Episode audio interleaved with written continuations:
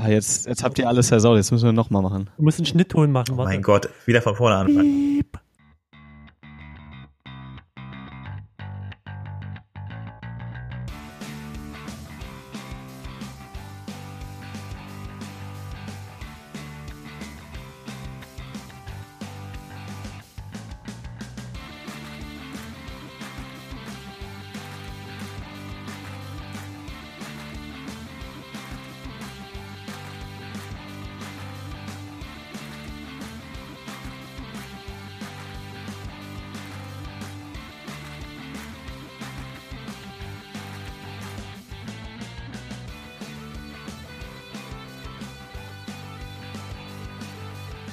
Herzlich willkommen beim WP Sofa, Folge 13. Kopflos durch die Nacht. Und wie wir in Sachsen sagen, kopflos durch die Nacht. Hallo Hans Helge. Hallo. Hallo Sven. Moin Ah, René. Wieder mit Hallöchen, dabei. Hallöchen. Aber es gibt heute Also ich gar kein ich- Intro. Also nicht, das, nicht das, vorab, das, Doch, das musste Hans Helge jetzt dran schneiden und das hier raus, weil du dazwischen gequatscht hast. ja. Ich? Naja, eigentlich, ich, woll- ich habe auch noch vergessen, euch äh, vorzustellen. Wieder mit dabei der Sven und der Hans Helge. Hallo. Hallo. Hallo. Okay. Ach, ihr müsst, doch- ihr müsst doch in eurem Dialekt antworten, nicht, nicht in meinem. Hallo. Ja, guten Morgen. Genau. So ist Ja, jetzt du bist die doch Berlin. Special Olympia Edition, habe ich gehört heute. Ja. Äh, Dialekt Olympia. Wir haben nur drei Ringe. Sachsen, West und Berlin. Ich, ich habe Ringe um die Augen, weil ich so müde bin. Quatsch. Du hast so viel Ja. gearbeitet, ne? Worum geht's denn? Äh, richtig, genau, arbeiten nennt man das hier. Ja, du bist Ja, fertig genau. mit, dein, mit, dein, mit deiner letzten Prüfung, habe ich bei Twitter gelesen. Ja, meine, das Semester ist für mich jetzt erstmal abgeschlossen. Jetzt ist Arbeiten angesagt. Und Ihr habt ja auch genug Urlaub gemacht, ne? Urlaub. Ich hatte noch gar keinen Urlaub. Der kommt erst im September. Wie, ihr habt doch zusammen am Strand gesessen? Ja, Da, selbst am Strand sind wir immer am Arbeiten. Richtig. Wir haben dort So. programmiert. Dann. Den Strand, ja den. Strand, den Strand programmiert haben wir dort. Ja. Ja, erstmal willkommen zurück. Sven, du warst ja irgendwie die ganze Zeit weg. Du hast dich eigentlich hier vertrollt. Ja, ich nicht die ganze Zeit. Ich war einmal weg. Davor war ja der Herr Reimann nicht aufzufinden irgendwie und dann habe ich mich mal ein bisschen in der Arbeit vergraben irgendwie und äh, habe da ein Ja. wenig bei äh, an der Chi- an dem Chipcloud Plugin für WooCommerce gearbeitet und äh, ja, da wurde einiges nachzuholen wegen der Versandzonen und so weiter und von daher war ich da ein bisschen überbeschäftigt zu dem Zeitpunkt. Ähm, das war ja so, dass WooCommerce da einiges umgestellt hat, irgendwie was die Versandzonen anging und so weiter. Und ähm, die haben auch beispielsweise äh, nicht nur die Versandzonen eingeführt, sondern die haben halt auch einen Teil der, der GUI umgestellt und mal eben einfach so alles abgestellt. Da war nichts auf deprecated, das war also komplett von heute auf morgen einfach weg. Und dementsprechend muss ich dann halt eben auch dann die ganzen GUI, die ganzen GUI-Sachen anpassen für die Version 2.6 und so weiter. Das war auf jeden Fall einiges zu tun und ja, äh, jetzt bin ich wieder da. Das ist doch Hallo. Willkommen zurück. Und diesmal druckt's. Aber René war doch im Urlaub, oder nicht? schön. Ja, der hat Ja. so eine Postkarte geschickt, die du ja äh, noch nicht gesehen hattest. Hattest du sie gesehen? Ich weiß es gar nicht genau. Eine Postkarte, wohin hatte der geschickt? Ja, Twitter. an Twitter. An Twitter, siehst du mal, wie selten. Ich gucke zu selten Ja, in Twitter mit, rein. Mit, mit Hinweis, wo ich, wo ich mich versteckt habe. Oh, Mensch, und ich hab's verpasst. Ich gucke gleich nochmal nach. Ich durchforste gleich nochmal meinen Twitter-Account. Du kannst auch in, den letzten, in der letzten Episode gucken. Dann gucke ich mal da. Bei, in, Folge, in, in Folge 12 ist die zu sehen. Oder war das Folge 12? Müsste zwölf Weiß- gewesen sein, ja. Zu sehen, das ist ja interessant. Ich weiß jetzt auch gerade gar nicht. Ich muss erstmal nach. Alle gucken sie jetzt nach. wp-sofa.de Ah, okay. Diese Seite habe ich schon mal gesehen, ja. Ja, da ist ein Podcast.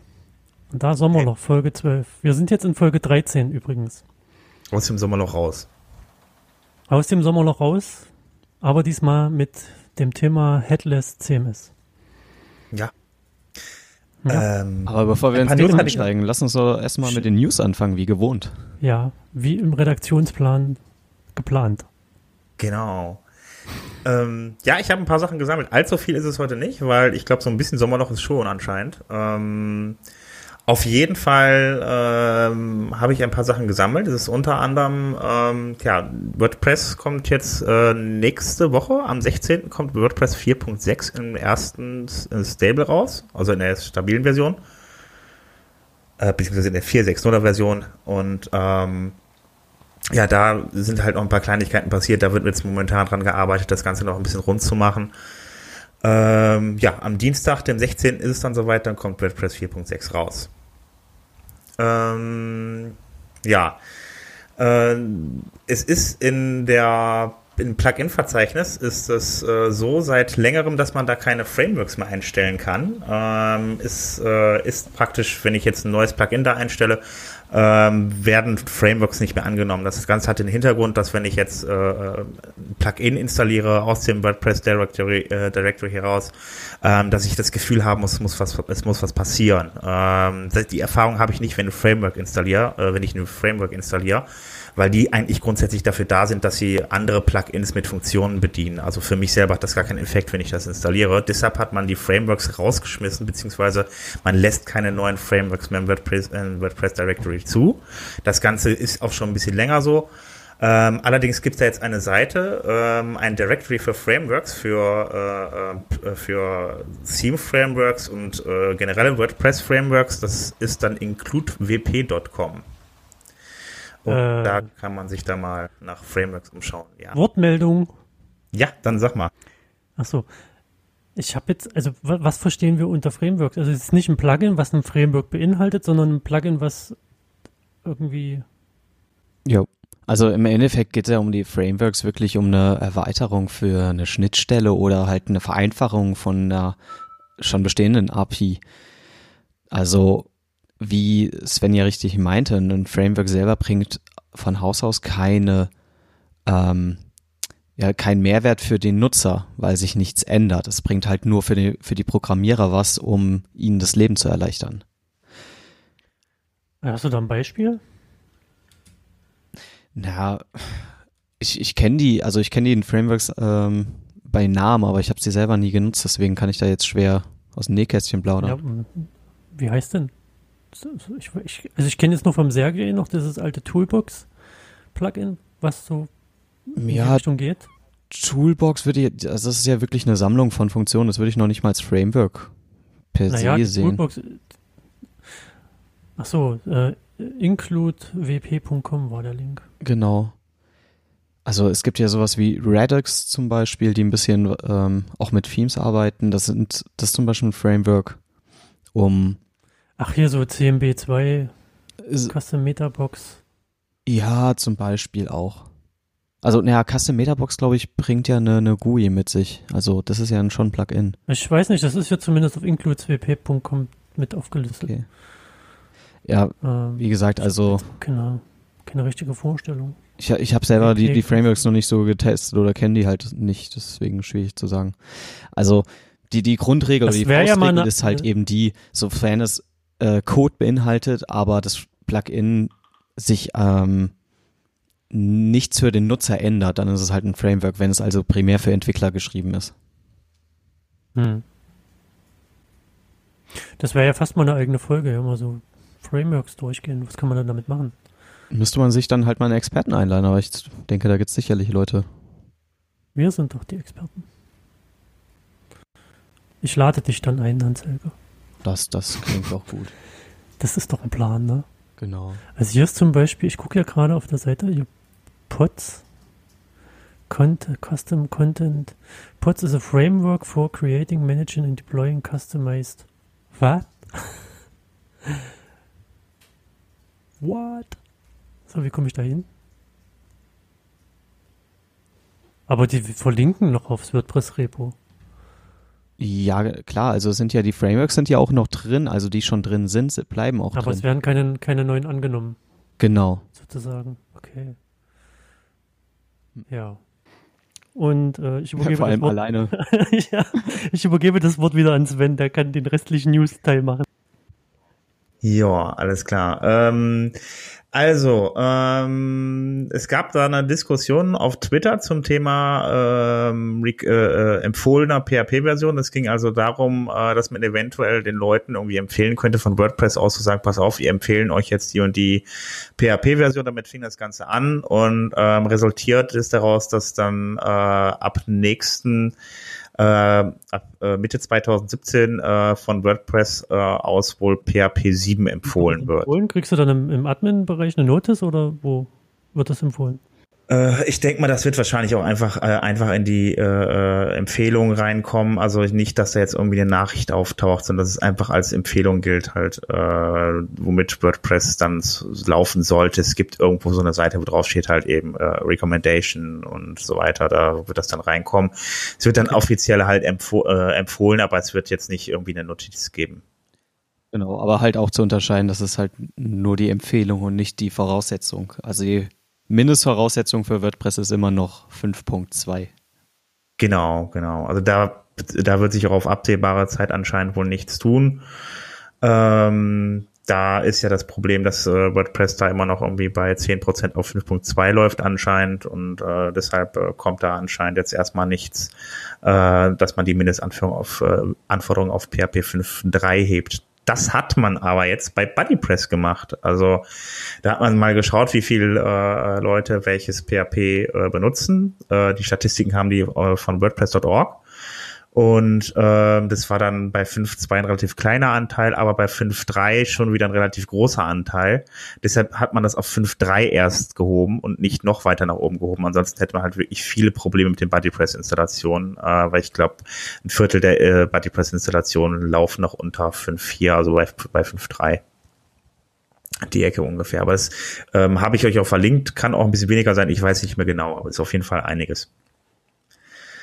Ähm, es gibt noch Neuerungen bei WordPress unter der Haube für WordPress 4.6. Mhm. Ähm, das ist äh, die HTTP API äh, von WordPress. Das ist so dieses WP Remote Get, diese Funktion, die man nutzt ähm, da bekommt, äh, da kommt dann äh, ähm, Request for PHP unter die Haube. Ähm, ich weiß jetzt gar nicht, wer das war, Ryan McHugh oder so, der das programmiert hat.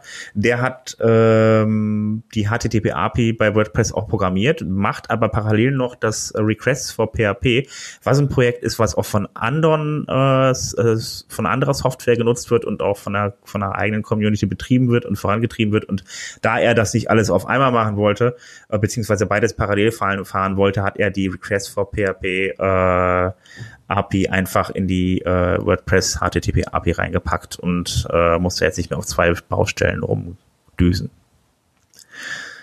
Ja. Was bringt uns das für einen Vorteil, wenn wir das benutzen?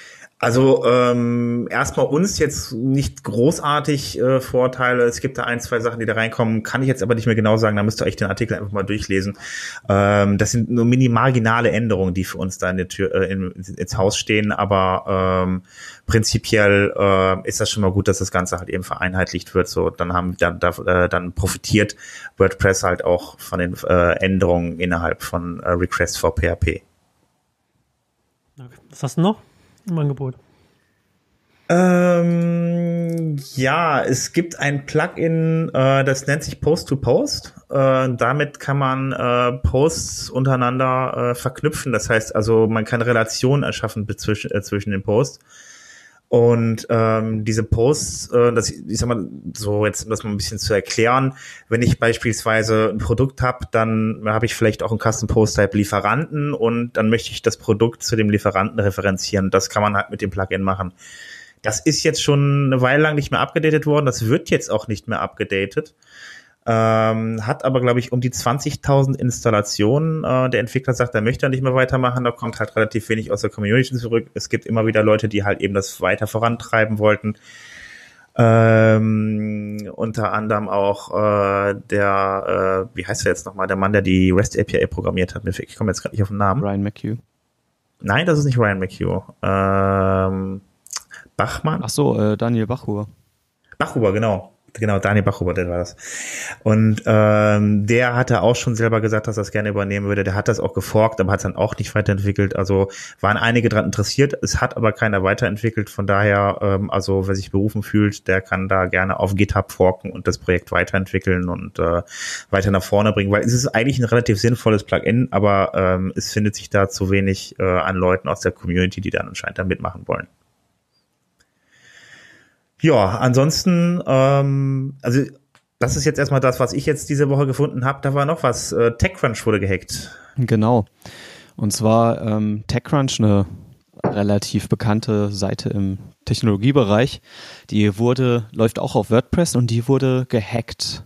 Ähm, allerdings, äh, kleine Entwarnung, es lag nicht an WordPress, sondern es lag an einem schwachen Passwort von einem Nutzer, der auf WordPress äh, in dem WordPress halt an, ähm, einen Account hat und Rechte hat und dieser Nutzer meinte halt kein sicheres Passwort zu verwenden, was ja WordPress durchaus zulässt. Ähm, ja, das haben Hacker halt irgendwie geknackt, wie auch immer, wahrscheinlich durch eine... Braucht man ja noch nicht mal ein Hacker für zu sein, großartig. Ja, genau, um halt irgendwie ein Skript haben und eine Brute Force Attacke starten und dann haben die halt den Account gehackt und konnten damit dann äh, Dinge machen. Okay, das heißt aber dann auch zeitgleich wahrscheinlich, dass sie keine äh, äh, keinen Schutz gegen Brute Force Attacken haben, Attacken haben, oder? Ich wahrscheinlich. Äh, das war jetzt meine Vermutung. Also das stand in dem Artikel nicht genauer drin, wie sie äh, wie gehackt wurde. Das den Hacker haben sie leider nicht gefragt.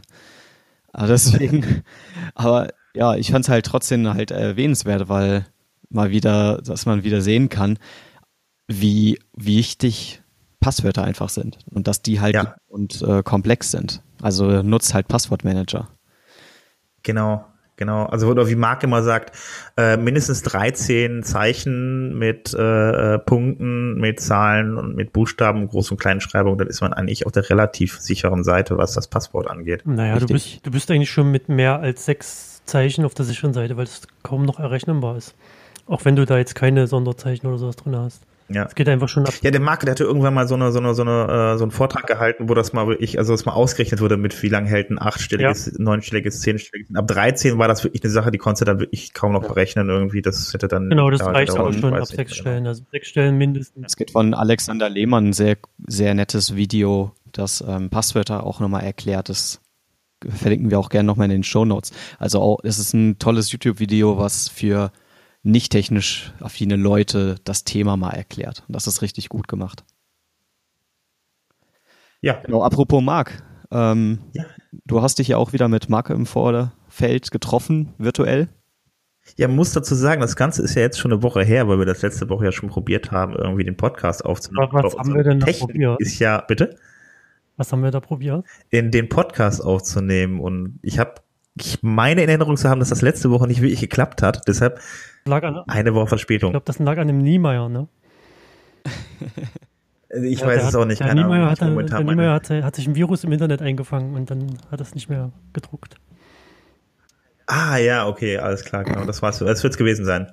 Aber dann mach doch mal den Mark rein. genau. Mach den mal. Spielen wir mal den Mark rein. Hallo Mark. So, jetzt kommen wir wieder zu unserem Sicherheitsteil. Mark ist wieder bei uns. Hallo Mark. Hallo Sven. Ja, was hast du uns denn Schönes mitgebracht nach deinem Urlaub? Äh, ich würde heute gerne was erzählen über etwas, was mich letzte Woche ein wenig beschäftigt hat. Und zwar das Plugin WordFence. Für alle die, die das nicht kennen, das ist eines der beliebtesten Sicherheitsplugins für WordPress. Und äh, WordFence hat eine Funktionalität, die auch ich hin und wieder mal gerne nutze. Und zwar ist das ein, ein Scan, der alle Dateien im WordPress-Verzeichnis prüft und Warnungen ausgibt, falls Dateien verändert sind.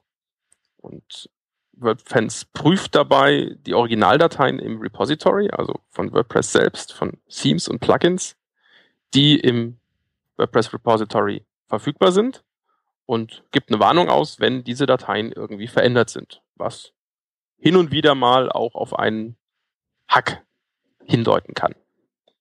Und äh, WordFence hat letzte Woche ein Update rausgebracht. Und mit diesem Update, obwohl es nur ein Patch-Level-Update ist, haben sie eine neue Funktion eingebaut, die dann für einige Verwirrung gesorgt hat, auch bei mir selbst. Ähm, bislang hat WordFence geprüft, ob die WordPress-Dateien verändert worden sind. Seit neuestem, seit der Version 6.1.11, prüft WordFence nun auch, ob im WP-Admin und WP-Includes-Verzeichnis Dateien liegen, die nicht zu WordPress selbst gehören, also die irgendwas externes sind, die nicht im Original, in der Original WordPress-Installation vorhanden sind. Die da auch nie liegen dürften.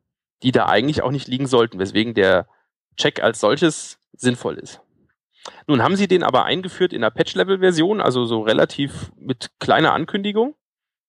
Äh, und das hat sehr viele Menschen verwirrt, weil plötzlich die ganzen WordFans-Installationen angefangen haben, irgendwelche Warnungen auszugeben, die sie einen Tag vorher noch nicht ausgegeben haben, ähm, die sich ganz viele Leute nicht erklären konnten. Ähm, das Lustige daran war, dass viele dieser Meldungen, die dann aufkamen, eigentlich nicht so aussahen, als wären die Seiten gehackt, denn die Dateinamen deuteten jetzt eher auf irgendeine manuelle Bearbeitung hin, weil es gab viele Dateien, die eine Sicherheitskopie mit der Endung .php.orig, die Original, Original, ähm, hatten.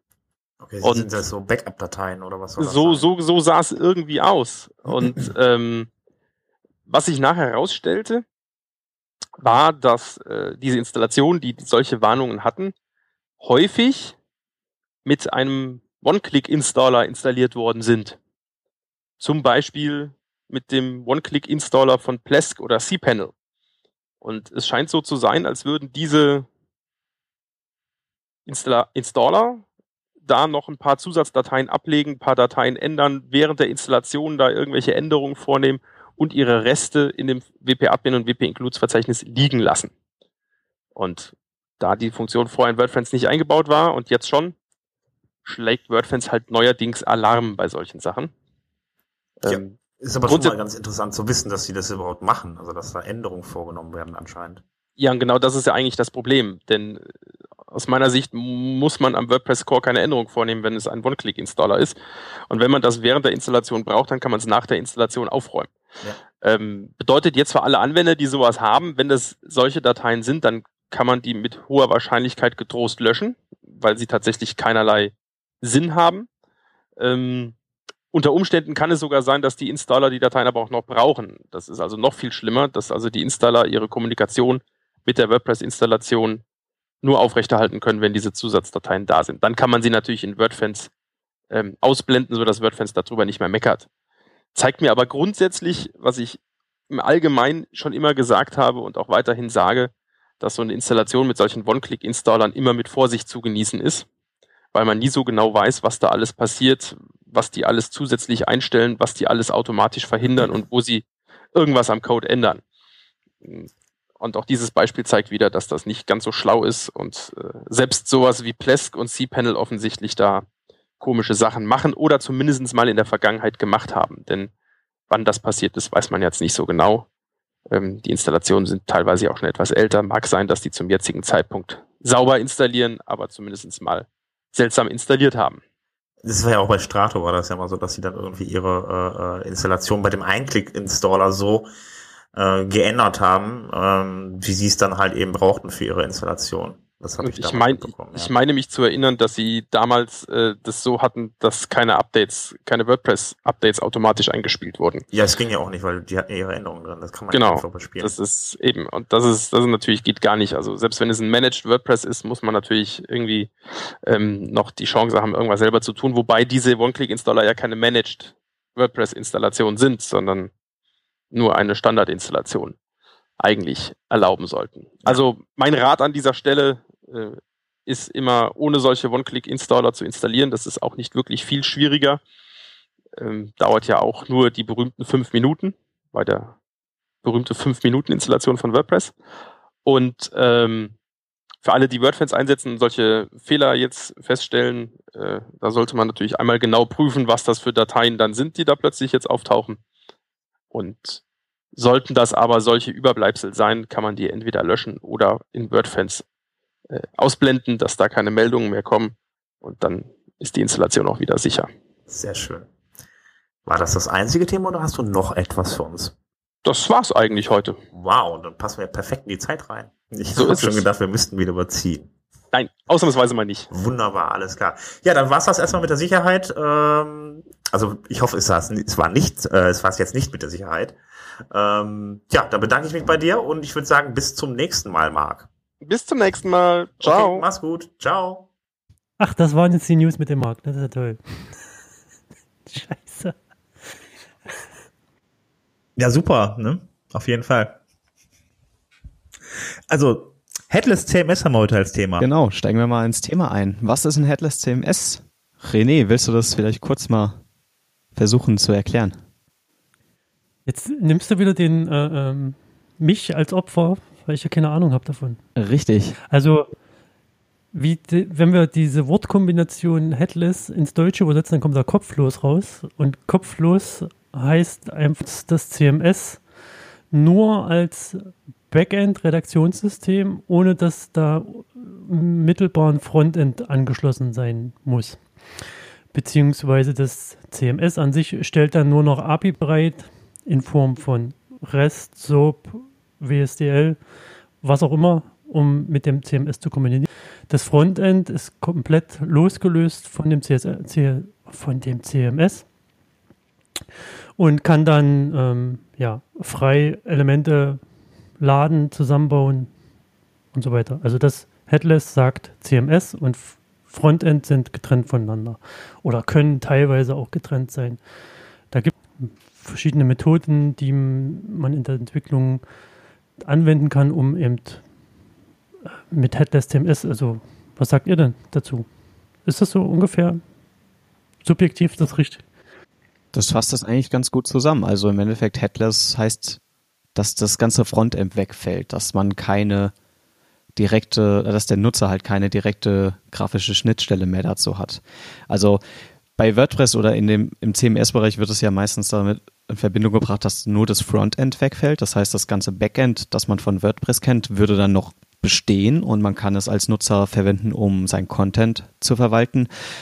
Ähm, aber allgemein gefasst kann man sogar noch so weit gehen und sagen, Headless heißt, dass die ganze grafische Schnittstelle wegfällt, die der Nutzer zum Interagieren braucht und ähm, eigentlich nur das System per se besteht, also das Datenbankmanagement, das ist äh, die Datenbankverwaltung dahinter, wie der Content gespeichert wird, die Relationen.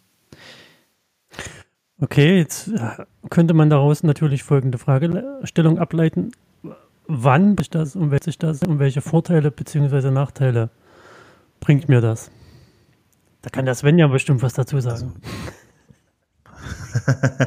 sagen wir mal so, ich kann mir schwer vorstellen, dass man wirklich beide Seiten abschaltet. Also dass man wirklich das Frontend und das Backend abschaltet. Das wäre praktisch, als würde ich es nur noch als Datenbank benutzen.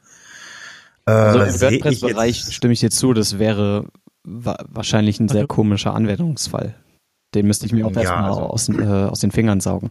Aber generell wäre das natürlich möglich. Genau, und deshalb würde ich dann sagen, entweder oder, also dass man beispielsweise sagt, ich habe jetzt ein, äh, eine WordPress-Seite, nutze äh, beispielsweise nur das Frontend, das heißt zum Beispiel, also was da so, es gibt ja so Sachen zum Beispiel, dass jemand, es gibt so mittlerweile Anbindung an SAP-Systeme, dass die Leute dann sagen, sie haben ihre Produktverwaltung in SAP und die schieben dann die Daten jetzt nur noch rüber in WooCommerce Shop rein. Und dann lässt man das Backend weg. Also das kann ich mir schon vorstellen, dass man dann sagt, man schiebt die Sachen dann da rein und nimmt dann halt WordPress, weil es ein relativ schnell umzusetzendes Projekt ist. Aber dann, dann, dann nimmst du WordPress, um ein Frontend zusammenzubauen oder was willst du dann noch mit WordPress machen, wenn die Daten da reinlaufen? Ähm, mit WordPress dann wird dann das Theme und WooCommerce und äh, die ganze Schnittstelle von WooCommerce genutzt. Also ähm, da kann ich auch einiges mitmachen. Ja, aber, aber guck mal, mit, mit, dein, mit deinem Beispiel gerade, du sagst, du hast, ein, du hast einen, einen Laden, einen Shop, einen Online-Shop mhm. mit SAP-Anbindung. Und dein, deine Lagerhaltung machst du über SAP, das heißt, alle Artikel landen im SAP und SAP hat irgendeine Methode, die pusht in dein WordPress. Und die pusht die Daten nur darum in dein WordPress, weil du damit das Frontend darstellen möchtest, also die Seite. Mhm. Und um die richtig darzustellen, willst du natürlich die WordPress Frontend, äh, ja, die Frontend Template Engine und etc. nutzen ja. und brauchst halt WooCommerce. Aber irgendwie ist das äh, ist ein bisschen, weil der richtige Weg wäre hier zu sagen, okay, das Headless CMS, das CMS ist mein SAP und SAP stellt mir irgendwie mit Symfony oder Laravel oder whatever eine API bereit, mit der ich an, an SAP mich dran stöpseln kann. Und dann stöpsel ich da mein Frontend mit irgendeiner Template Engine äh, oder Mustache im, im Fall von Node.js irgendwie da dran, um dann entsprechenden Frontend daraus zu bauen. Also diesen, diesen Schritt, die Daten jetzt nur, nur ins WordPress zu übertragen, um WordPress als Frontend Telefon zu nutzen. ähm, also ich denke mal schon, dass es ein Anwendungsfall ist. Das ist halt die Frage. Es gibt ja unterschiedlichste Konstruktionen. Also äh, man, wie gesagt, man kann, ist, man kann jetzt nicht nur sagen, ich nutze jetzt nur das Frontend. Man kann auch sagen, ich nutze beispielsweise nur, äh, beispielsweise nur noch das Backend. Also ist halt mal eine Frage, was man machen möchte und wie komplex man das gestaltet, ob man jetzt noch irgendwo Laravel zwischenpackt oder sowas. Das ist immer eine Frage halt eben, was dann naja. ist auch tatsächlich gebraucht Also ein typischer Anwendungsfall, der in dieser Diskussion immer wieder gebracht wird, ist, dass man das Frontend weglässt, weil man ein ähm, eigenge eigengebautes Frontend mit neuartigen Technologien wie Angular, JS, äh, React oder so dran stöpselt. Das heißt, man geht von der ganzen Theme Geschichte weg, die WordPress mit sich bringt und geht dann beispielhaft über die REST API, holt man sich die Daten aus der WordPress Installation raus und stellt es auf seiner ähm, Webseite dynamisch ich würd, dar. Ich würde nochmal das Beispiel von Sven aufnehmen. Du hast den SAP und du hast deine Webseite. Und die Webseite besteht nicht nur aus Shop, sondern noch aus zum Beispiel News- und Community-Bereich. Und dann macht es wieder Sinn, dass du sagst, okay, ich bin der SAP an um die Daten in, in WooCommerce zu zu synchronisieren. Und parallel habe ich noch einen Bodypress, weil ich da irgendwie so Community-like irgendwas habe. Und ich habe ein, ich habe vielleicht, was habe ich noch? Sag mal irgendwas, was noch, was noch nicht. Ja, ich habe halt noch ein WordPress News System. Ähm, naja, jetzt habe ich den Faden verloren. Das Telefon schon wieder. Nee, ich, ich wollte noch eine dritte, eine dritte, ein dritte, ein Wie bringst Ding du das haben, Ganze zusammen? mit WordPress zu tun hat. Da fällt mir jetzt nur Forum ein. Also ähm, man hat ja so bestimmte Webanwendungen, wo WordPress jetzt nicht geeignet ist, weil wir haben, weil wir haben einfach Software, die dafür besser geeignet. Wenn ich jetzt ein Forum machen möchte, dann werde ich da wahrscheinlich RV Bulletin oder PHP äh, Dingens nehmen hier, wie das hieß, weiß jetzt nicht mehr. Ähm, statt WordPress mit WordPress ein Forum zusammenzubauen. Einfach weil die, weil die Software dafür gemacht ist und WordPress eben nicht. Und dann äh, habe ich, hab ich jetzt einen Designer beziehungsweise einen Frontendler, die haben mir ein Design. Das kann ich ja jetzt nicht auf, auf das Forum, auf die Forensoftware lassen, auf SAP lassen und äh, auf WordPress gleichzeitig lassen. Ich müsste ja für, jede, für jedes System müsste ich ein eigenes Theme bauen, was das unterstützt. Und das, da kopple ich eben die CMS voneinander ab. Und lasse die, lass das Frontend bzw. das Theme über die ganzen APIs mit dem Datenlieferanten, nenne ich es jetzt mal, kommunizieren und habe dann halt ein einheitliches Frontend mit einheitlicher Funktionalität und kann das so bedienen.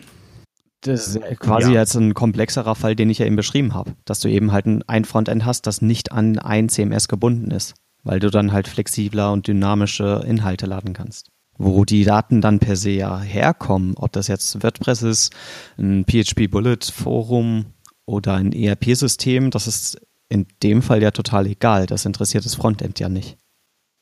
Also das heißt, dass dann die Frontends, nicht ein Frontend praktisch, man hat ein Frontend, das holt sich dann aus allen Systemen die Daten, das sind dann, sind, sind dann diese Headless CMS und gibt die dann halt eben aus unterschiedlichen äh, System aus, also holt sich dann beispielsweise über die REST API von WordPress die Daten, um dann halt eben dann äh, entsprechend ja. alles anzuzeigen. Was ich noch sagen sagst? Ja, quasi. Ähm, ein, ein weiteres Anwendungsbeispiel ist okay. dann, äh, oder Wert wäre eben Performance. Ne? Wenn du, du hast jetzt drei Systeme, die du mit einem Frontend bedienen möchtest, dann könntest, könntest du ja via, ähm, via Node.js oder Ajax halt Elemente nachladen, Blöcke. Du zerlegst dein dein Inhalt der Seite, das heißt, du hast jetzt zum Beispiel die Startseite, da willst du Produktlinks aus dem SAP-Shop anzeigen und Forenbeiträge aus dem Forum und News aus dem WordPress-Blog. Und die könntest du, da könntest jetzt via asynchrone Request die ganzen Blöcke einzeln nachladen zum Beispiel. Dann hättest du einen Performance-Gewinn. Dann könntest du auch noch entscheiden, habe ich noch irgendwie eine Bilder länger braucht zum Laden. Dann platzierst du die weiter unten in der Seite oder je nachdem, wie der Designer das vorgibt. Mhm. Und du kannst halt entsprechend die, die nachladen, die Sachen, die länger sind. Das Big Pipe gibt es da von, auf Facebook gibt es einen Developer-Artikel, der sich damit beschäftigt. Hans-Helge, du hast gerade noch was gesagt. Ich habe dich nicht verstanden. Ja, also äh, im Endeffekt, also das Nachladen hat ja nichts mit dem Headless zu tun. Das kannst du ja auch jetzt schon machen mit WordPress und in Themes. Ja. Würde ich jetzt auch mal behaupten. Also ich denke, dass das eigentlich mit der REST API zu tun hat, dass man dann also über JSON-Requests dann halt einfach seine Daten bekommt und die, die wie gesagt, einheitlich zusammen irgendwie äh, zusammenbaut innerhalb, innerhalb eines Themes aus unterschiedlichen Systemen, ja. Ja, genau. Also hier ist halt wirklich zu nennen, Headless heißt, du lässt halt einen, in meisten Fällen die, die grafische Frontend-Oberfläche halt weg.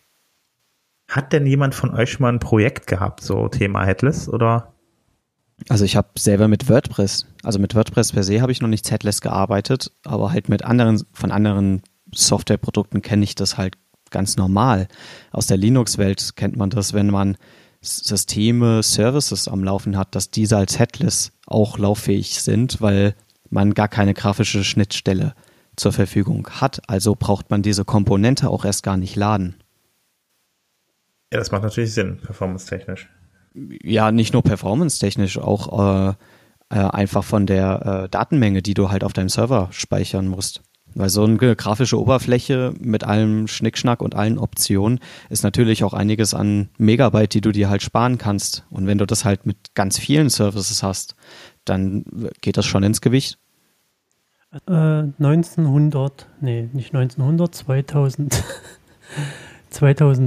2010 oder ja, zwischen 2010 und 2009 haben wir WordPress schon als Headless benutzt. Und zwar bei dem, bei einem Börsenportal, was redaktionellen Inhalt hatte und was per DPA automatisch News erhält und was halt entsprechend noch Börsengehen, äh, IR-Informationen und also es wurde auch aus äh, Content aus drei verschiedenen Kanälen ge ge gezogen beziehungsweise bereitgestellt und nur der Redakteur, der der manuellen äh, selbst erzeugten Inhalt erzeugt. Der hat ein WordPress benutzt. Das WordPress hat halt damals noch keine REST-API gehabt, die haben wir selbst dahin gehängt. Und unser Service, was in dem Fall war das, glaube ich, Cent irgendwas, hat bei WordPress das abgeholt und dann aus den ganzen Sachen eben was dargestellt. Aber damit verwirrst du Begriffe, René. Das ist Na doch, WordPress Headless. war ja nur das Redaktionssystem. Das hatte kein, keine Frontend-Ausgabe. In dem Moment ist es Headless.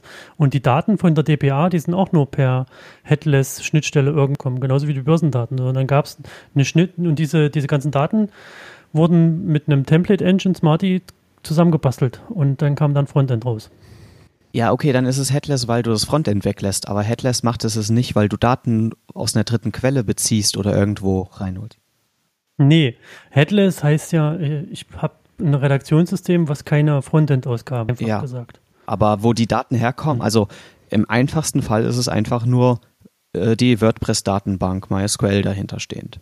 Nichts mehr, nichts weniger. Das ist schon Headless, wenn das Frontend wegfällt. Ja, aber das Backend ist noch da. Könnte, genau, aber muss ja nicht. Ja gut, du könntest auch komplett über die Rest mit Artikeln befüllen, dann hast du keinen aber wann machst du denn Richtig, das? Richtig, genau. Du könntest auch dein eigenes ja, Backend selber äh, Haben wir hier nicht, ähm, Automatic hat doch dieses Calypso, heißt das so? Das war doch so eine Beispiel genau. Atlas-Anwendung. Genau, Calypso halt als äh, Backend-Alternative gebaut mit dem React-Framework von Facebook, was eine neuartige Anbindung zu WordPress.com und selbstgehosteten WordPress-Seiten bietet. Das ist zum Beispiel, wäre halt auch headless, weil auf dem Server läuft nur der WordPress-Code, der für die ganze Nutzerverwaltung und äh, Datenbankverwaltung und so vonnöten ist. Aber das ganze Backend, alle Views ich und auch die Frontend-Views fallen echt, durch. Kann, ist, der, ist das Open Source, das Calypso? Ich wollte schon mal reingucken, weil äh, im normalen WordPress ist, ist, es ja auch so, dass die viele Sachen im, im Core, im Backend-Core fest, ver, fest verankert sind. Irgendwelche Views, irgendwelche HTML-Elemente. Naja, die REST API, die ja in WordPress.com schon um einiges länger drin ist und auch schon weiter ist als die in WordPress.org, die kann auch schon, schon sehr viele Dinge vor, mit dem Backend Wer machen. Wir? Die haben Calypso installiert. Nicht die WordPress.com.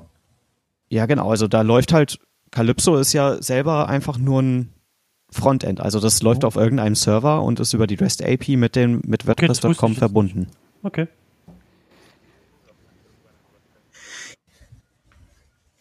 Ja, ich frage mich sowieso, ob dann irgendwann WordPress nicht äh, so auch ein bisschen kopfloser sein, sein wird in Zukunft. Ähm, also ich könnte mir zum Beispiel gut vorstellen, dass äh, irgendwann äh, die Admin-Oberfläche, die eigentliche, die jetzt drin ist, da rausfliegt und durch Calypso irgendwann ersetzt wird. Das könnte ich mir vielleicht vorstellen.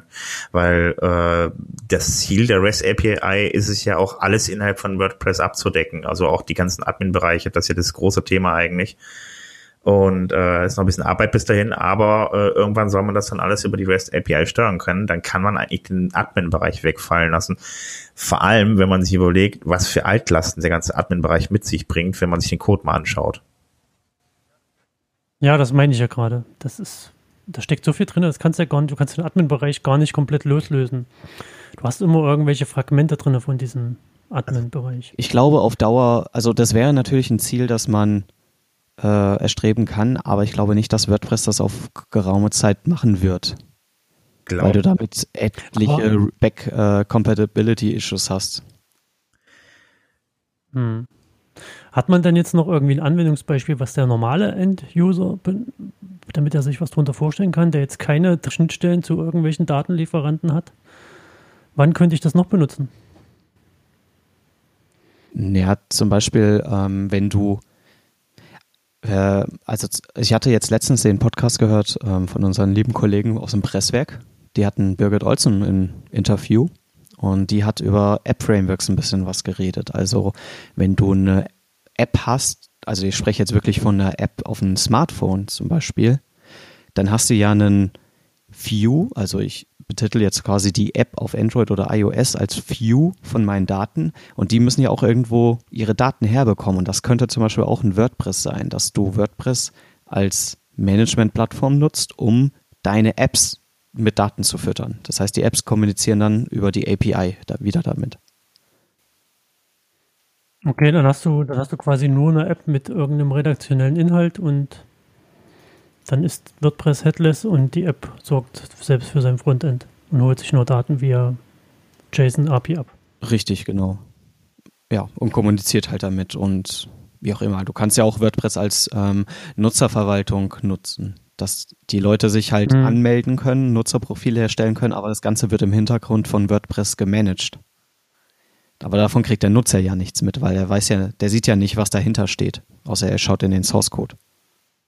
Ja, ist nicht Feld, ja, gerade für Apps. Vielleicht könnte man sogar Spiele darunter.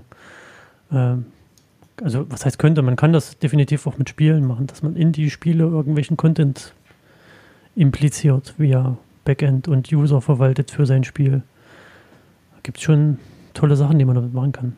Was ich ja auch interessant fand, habe ich letztens überlegt, es gibt ja bei YouTube die laden, die haben ja oben so einen, so einen fancy Ladebalken drin, der da so von links nach rechts sich durchbewegt.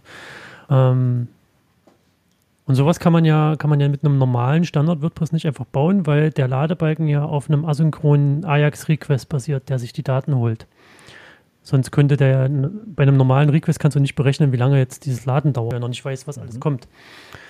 Und das könnte man zum Beispiel auch machen, indem man sagt, okay, das, das Frontend entkopple ich jetzt ähnlich wie bei äh, Calypso und baue mir dann einen Ajax, äh, nicht Ajax, ein JSON, äh, ach Mensch, ein JavaScript, ein JavaScript-Dingens, äh, nehme irgendein JavaScript-Tool, ähm, Framework, mehr mit Ajax eben meine Seite zusammen. Ich habe so ein bisschen den Faden verloren.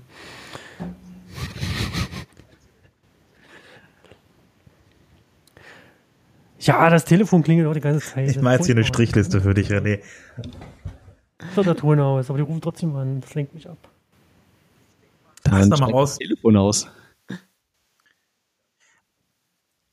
Aber ich denke mal, also so prinzipiell, also ähm, ist das so eine Sache mit WordPress, dass sich da wahrscheinlich einiges ändern wird, dass das einfach nicht mehr so als Content-Management-System an sich genutzt wird, wie es jetzt ne, als Content-Management-System für Webseiten halt eben gebraucht wird sondern dass man das wirklich, also WordPress als App-Framework, das ist halt eben ähm, auch länger Begriff jetzt äh, in der WordPress-Welt, ähm, dass man halt WordPress vom Prinzip her da ähm, noch weiter zweckentfremdet. Das war am Anfang war es ein Blog-System und es ist ein Content-Management-System geworden und so weiter. Und ich denke mal, dass es jetzt äh, nicht nur ein Content-Management für Webseiten sein kann, sondern auch für viele andere Dinge, dass man da andere Funktionalitäten drauflaufen lassen kann, dass dann vielleicht noch höherwertige Plugins kommen, die auch wieder andere APIs ansprechen, dass ich dann über WordPress Daten eingeben kann, die dann über APIs woanders hingesendet, hingesendet werden, dass ich im Zentrum aber beispielsweise einfach mhm. mein, mein WordPress weiterhin habe. Also ich schicke dann Daten aus meinem WordPress an Facebook, an Twitter, an äh, irgendwelche anderen Dienste äh, äh oder wie gesagt, also ist es ja zum Teil auch schon, wenn ich jetzt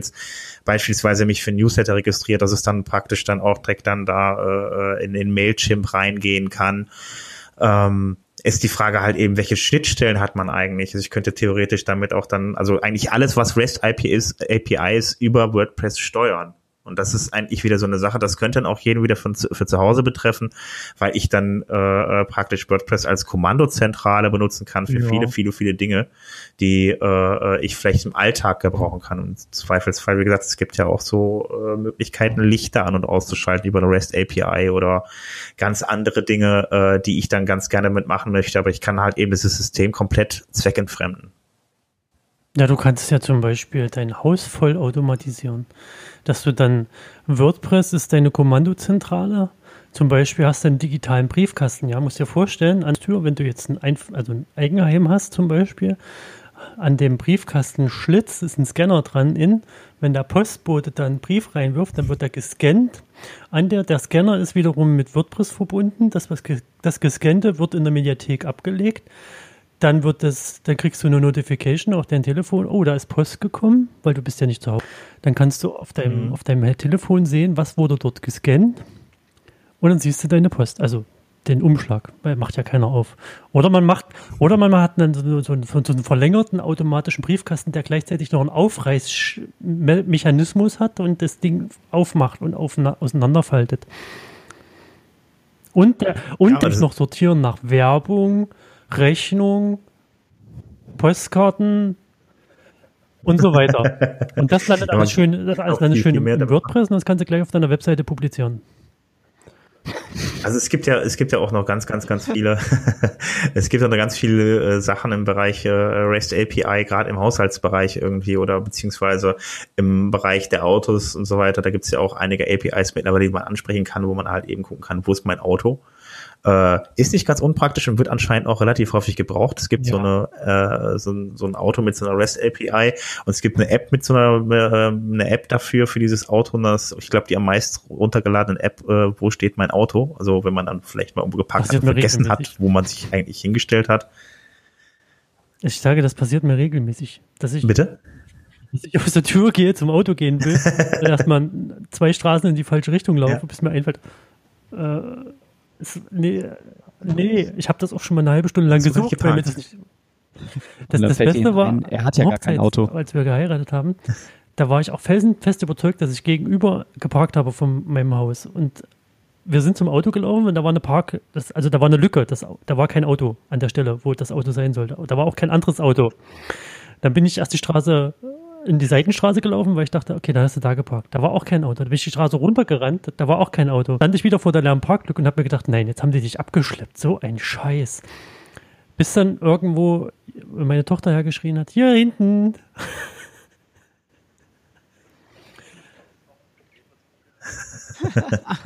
ja, das ist halt wirklich auch ein Problem, was viele Leute haben irgendwie, äh, äh dass sie ihr Auto dann anscheinend nicht wiederfinden. Aber was ich meine, ist einfach, dass äh, es da mittlerweile echt riesige Möglichkeiten gibt, ein extrem weites Feld, äh, was die REST APIs angeht. Und äh, wenn man sich dann halt eben WordPress dann als Kommandozentrale da einrichtet, irgendwie, dann hast du wirklich auch für, für den Bereich zu Hause so eine Art Headless CMS. Also dann.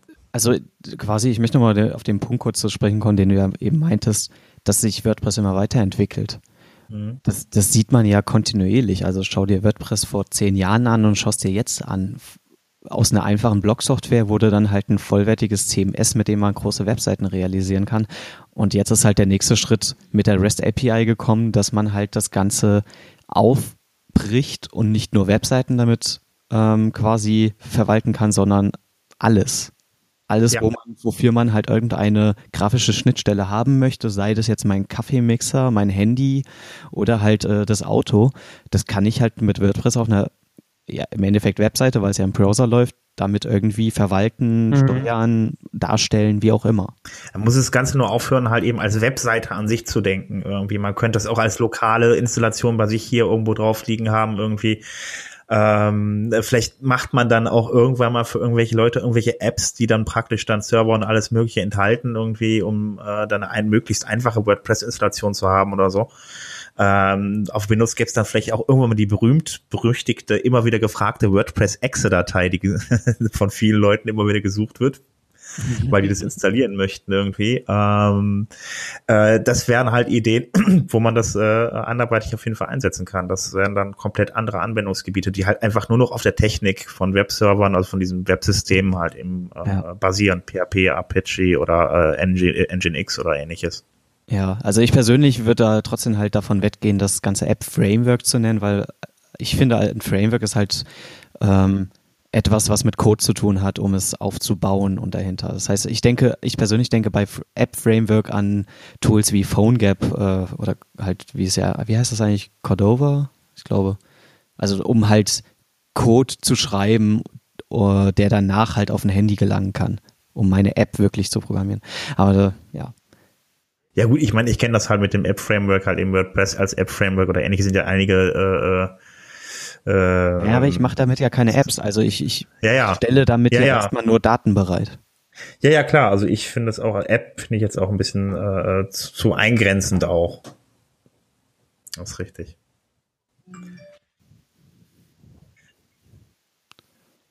Jo. genau.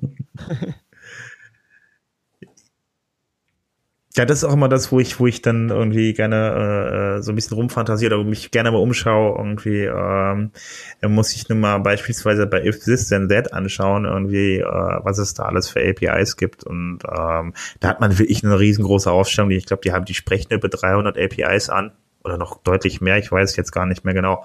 Ähm, da ist, äh, da kriegt man mal einen schönen Einblick. Die haben auch unter anderem so eine Sektion, wo drin steht, hier Haushaltsgeräte und äh, mhm. alle, die eine API haben von oder äh, Haushaltsgeräte oder Haushalt, äh, so Kühlschränke, äh, Thermostate, alles mögliche, Autos halt. Ne? Ja, so inzwischen haben immer mehr Gerä Haushaltsgeräte ja eine API wie auch immer die aussieht. Und das ist halt spannend, wenn man das halt alles miteinander verknüpfen kann durch Services wie if this and that, dann kannst du das und das machen oder du, ja. wenn die REST API erstmal so weit steht, dann denke ich, wird früher oder später auch WordPress da in der Liste auftauchen. Dann kann man seine eigenen WordPress-Seiten dort füttern mit Daten oder halt Aktionen triggern, wenn auf meiner Webseite was geschieht. Zum Beispiel. Naja, es geht halt ja. immer mehr in Richtung Online-Kommunikation. Ne? Also da kann sich jeder mit WordPress seine eigenes Kommandozentrale einrichten, von der aus die Waschmaschine steuern kann und den Rob Staubsaugroboter. Zum Beispiel. Wenn ich, wenn ich ein WordPress habe, wo nur ich drauf Zugriff habe oder halt meine Familie und damit kann ich mein ganzes Haus steuern, das wäre natürlich angenehm, weil ich alles an einem Platz habe. Will man halt nur nicht hoffen, dass das System in fremde Hände gelangt. Dann musst du ein, starke, ein starkes Passwort Das wäre mies. ist so, ist, da möchte ich noch mal ganz kurz darauf aufmerksam machen, es gibt einen Wasserhahn mit REST API. das wäre natürlich ja, ziemlich uncool. Ja, also, äh, wenn der einfach durchläuft.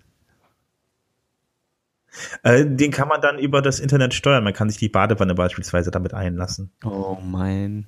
Ja, ja es wird alles Mögliche. Es, es, wird alles Mögliche noch kommen, aber das Problem ist momentan auch, dass alles Mögliche noch relativ teuer ist. Dieser Wasserhahn kostet, glaube ich, knapp 1000 Euro oder sowas. Also da äh, äh, müssen wahrscheinlich in dem kleineren Bereich noch ein bisschen was getan werden irgendwie. Aber das ist, äh, solche Sachen gehen auf jeden Fall. Und dann könnte man beispielsweise, kurz bevor man nach Hause fährt, kann man halt eben dann seine Badewanne äh, voll mit Wasser laufen lassen. Wenn man dann zu Hause ist, kann man, dann die Badewanne, Badewanne haben. Ist das nicht toll? Das ist wunderbar. Jetzt muss ich nur noch baden wollen. Ich, dusche, es ist auch immer so umständlich. Du hast es nicht so mit Baden, ne? Ich auch lieber. Nee, ich bin der Duschtyp, aber Schnell. das ist, nach, glaube ich, Schnell, unkompliziert, in der Diskussion pragmatisch. zu suchen.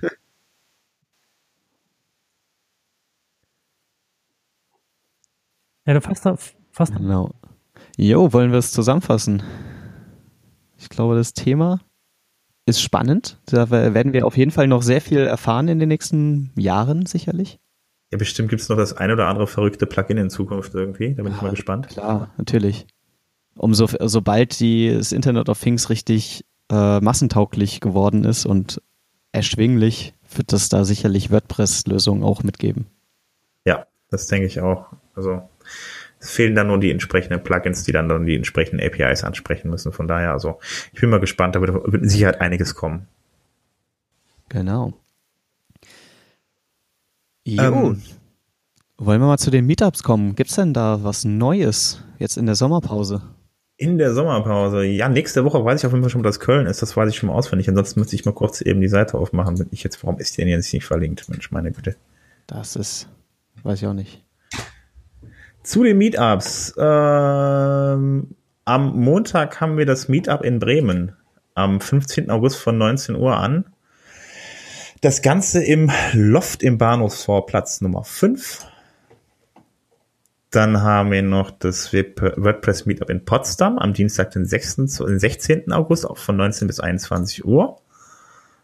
Ähm, ist, genau, dann äh, gibt noch das WordPress Meetup in Köln. Ähm, das ist auch um, nee, das ist um 18.45 Uhr äh, im Startplatz in Köln im Mediapark.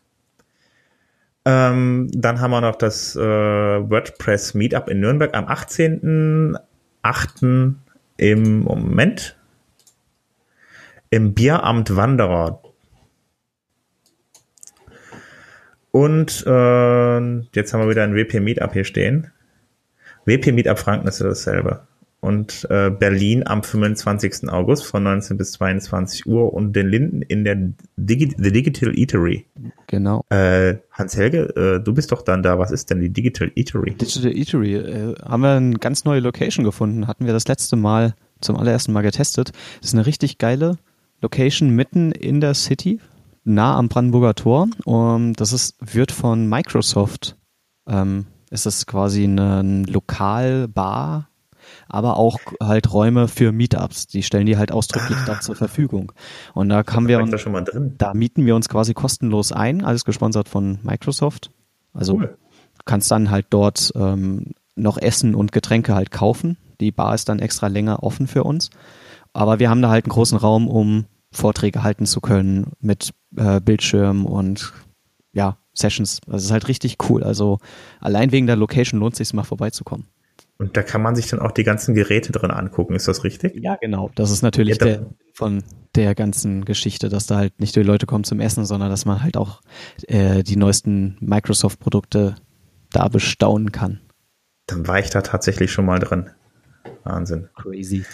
Ja, also das Ganze nochmal noch, noch mal mit vielen Dank an wpmeetups.de. Das habe ich bis jetzt, glaube ich, noch gar nicht erwähnt, weil wir lesen die immer hier einfach raus vor, so ganz selbstverständlich. Äh, wenn ihr die Termine dann äh, nochmal einsehen wollt auf wpmeetups.de, könnt ihr die dann halt selber nochmal anschauen. Da sind wir die aktuellen Termine für die nächste Woche so in der äh, Startseite angezeigt. Genau. Danke an Simon, der das Ganze immer verwaltet. Genau. Genau, von den WordCamps gibt es eigentlich wenig zu sagen, hat sich nicht viel geändert, außer dass anstehende WordCamp in Frankfurt am, vom 2. bis zum 4. September. Genau, wer dann in der Zeit in Kroatien sein sollte, genau an demselben Wochenende ist ein Split, dann auch noch ein WordCamp. Ansonsten sehe ich hier nur Singapur und äh, alle möglichen. Ich finde es so ärgerlich, dass Split an diesem Wochenende ist, weil ein Wochenende später wäre ich äh, in Kroatien. Ah, das ist natürlich echt ärgerlich. Das ist schade. Ja, na gut. Aber naja, wir müssen, müssen das wohl an diesem Wochenende machen. Ja, ansonsten kommen halt wirklich äh, jede Menge ähm, WordCamps woanders. Obwohl, Moment, ich sehe das Gdynia. Ist es Gedanks, ist das nicht? Also Danzig ist es nicht, oder? Wo ist das? Kennt jemand Gdynia? Ähm, ich sehe nur, dass es in Polen ist. Keine Ahnung, was es ist. Okay, da ist nämlich auch am 9. Äh, bis 11. September ist da äh, auch WordCamp. Ja. Ansonsten sehe ich hier nur Salt Lake City, Los Angeles, Pittsburgh, Milwaukee. Ich glaube, das ist jetzt Tokio, wie gesagt, ne? Es sind jetzt weniger unsere Bereiche.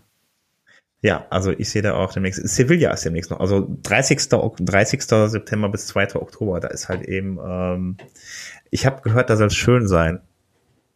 Hast du gehört? Äh, ja, nee, letztes Jahr war, doch, war doch das WordCamp Europe da. Ah. Da gibt's ganz, ganz tolle Tapas. ja, wir haben das erweitert. Also wer da hinfährt, kann sich gerne bei Sven melden wegen Tapas Recommendations. Äh, auf jeden Fall alles. da gibt's ja alles als Tapas. Ja, das waren eigentlich dann jetzt auch die WordCamps. Kommen wir zum Schluss. Plugin-Picks, Theme-Picks, Artikels. Wir wollen inzwischen die Picks mal ein bisschen aufbohren und ähm, also wir behalten quasi die Kategorie bei von den Picks, dass jeder eine interessante Sache sagt, die ihm aufgefallen ist in den letzten Wochen.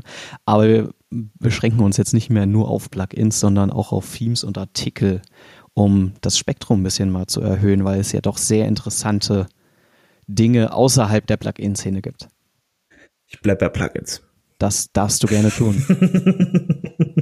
ja, das, das, das, das Problem mit, mit Plugins ist eben auf meiner Seite, dass ich, mir fallen immer nicht so viele Plugins ein, wo ich jetzt sage, kann ich empfehlen. Das liegt aber einfach daran, dass wir, dass wir viel zu viel entwickeln, als WordPress als Blog-Software zu benutzen. Ja, und deswegen habe ich vorgeschlagen, weil ich immer wieder interessante Artikel finde, wie meinen vom Giuseppe. Der hat nämlich ganz interessant mal beschrieben, wie ein durch WordPress läuft und sich Gedanken gemacht, was dort fehlt und wie man das äh, schön umsetzen kann. The Life of a WordPress Request. Okay, wird dann verlinkt bei uns natürlich in den Show Notes. Natürlich. Bei dem Plugin Artikel Theme Picks. Okay, und da geht es dann halt darum, wieder jetzt irgendwie eine Anfrage, ne, was dann passiert, wie die genau dadurch. Genau, der nimmt, der, der, der, nimmt quasi eine ganz normale Anfrage, hier so unseren Hallo Welt-Post zum Beispiel und geht den halt von Anfang bis Ende durch und zeigt, welche Hooks, welche Methoden, welche Klassen genutzt werden und welche genutzt werden könnten, die noch nicht existieren, weil die keiner implementiert hat, die aber besser wären und so weiter. Es ist ein sehr interessanter Artikel. Okay. Spannend. Auf jeden Fall. Helge? Okay. Das ist Hans Helge. Helge. Was hast du denn? ja, war, war gerade abgelenkt, sorry. also was? Ja, ich habe aber auch ein Plugin. Also ich bin noch nicht auf Artikel rübergewechselt wie René. Und zwar habe ich mir mal BackWP wieder rausgesucht, weil das doch ein Plugin ist, das mir in der letzten Zeit wieder sehr geholfen hat ähm, bei der Plugin-Backup-Erstellung. Äh, also jeder, der irgendwie mit Daten zu tun hat, sollte natürlich immer Backups machen, sei das von seinem Blog als auch von seinen Festplatten für die Urlaubsfotos. Also schaut euch mal BackWP an. Ähm, gutes Tool, um seine Webseite zu sichern.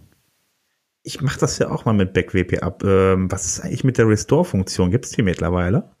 Ähm, die gibt es in der Beta-Version. Da bin ich gerade auch dran, das zu entwickeln. Du bist das. Ich bin das, ja, genau. Also wir sind dran. Es ist natürlich nicht so easy zu machen, weil da viel zu beachten ist und wir haben da reichlich Beta-Tester finden können. Das, die schreiben wir jetzt immer nach und nach an und holen die in die Beta-Verse rein, dass die das Tool testen können. Ähm, also wenn ihr auch noch Interesse habt, das ist jetzt mal ein bisschen Eigenwerbung, dann könnt ihr gerne euch auch noch für den Beta-Test anmelden. Link findet ihr dann in den Show Notes. Dort könnt ihr eure E-Mail-Adresse eintragen und werdet dann äh, auf unseren Newsletter gesetzt oder auf die Liste gesetzt äh, als Beta-Tester. Ja, cool. Bin ich ja mal gespannt. Also ich nehme an, das kommt, diese, diese Funktion kommt dann in der Pro-Version oder? Ähm, genau, also sehr wahrscheinlich, zu 99 Prozent wird das ein Pro-Feature erstmal sein.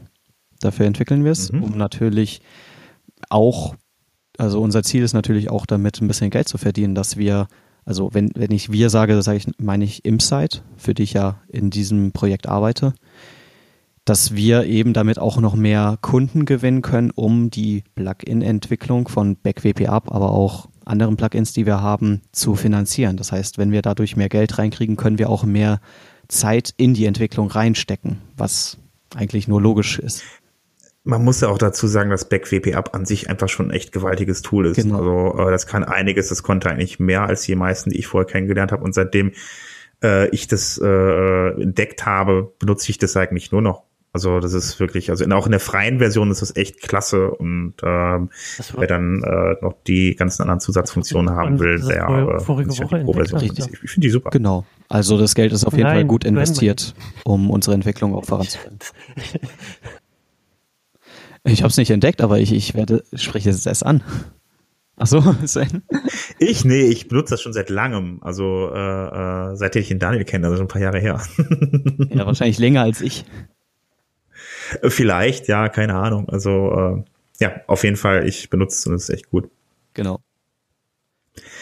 Ähm, ja, äh, ich habe ja dann auch noch eins gefunden. Also das heißt gefunden, also der ähm, das ist von Felix, der ja auch schon mal hier in der Sendung war. Ähm, es ging ein paar Mal bei den WordCamps so ein bisschen rum irgendwie, ähm, ja, man hätte doch gerne mal Ordner für die ganze Mediathek und das nervt eigentlich, weil das alles auf einmal sichtbar ist und dass man das nicht orten kann und so weiter. Und äh, da wird man dann halt von den ganzen Medien erschlagen in der Mediathek und ähm, der Felix hat dann ein Plugin programmiert, mit dem man den ganzen Attachments, also die ganzen Medien dann da drin, Taxonomien verpassen kann. Das heißt, dann kann man die anfangen zu ordnen. Und ähm, das hat er eigentlich auch ziemlich systemnah gelöst. Das sieht echt klasse aus. Ähm, kann ich nur empfehlen, runterzuladen dann für alle Leute, die einfach mal ihre ganze Mediathek durchordnen wollen oder von Yay. Anfang an der Ordnung drin haben wollen. Ähm, ja, installiert es euch mal. Es ist auch noch gar nicht so alt, äh, ein paar Wochen erst und äh, ja, probiert's mal aus.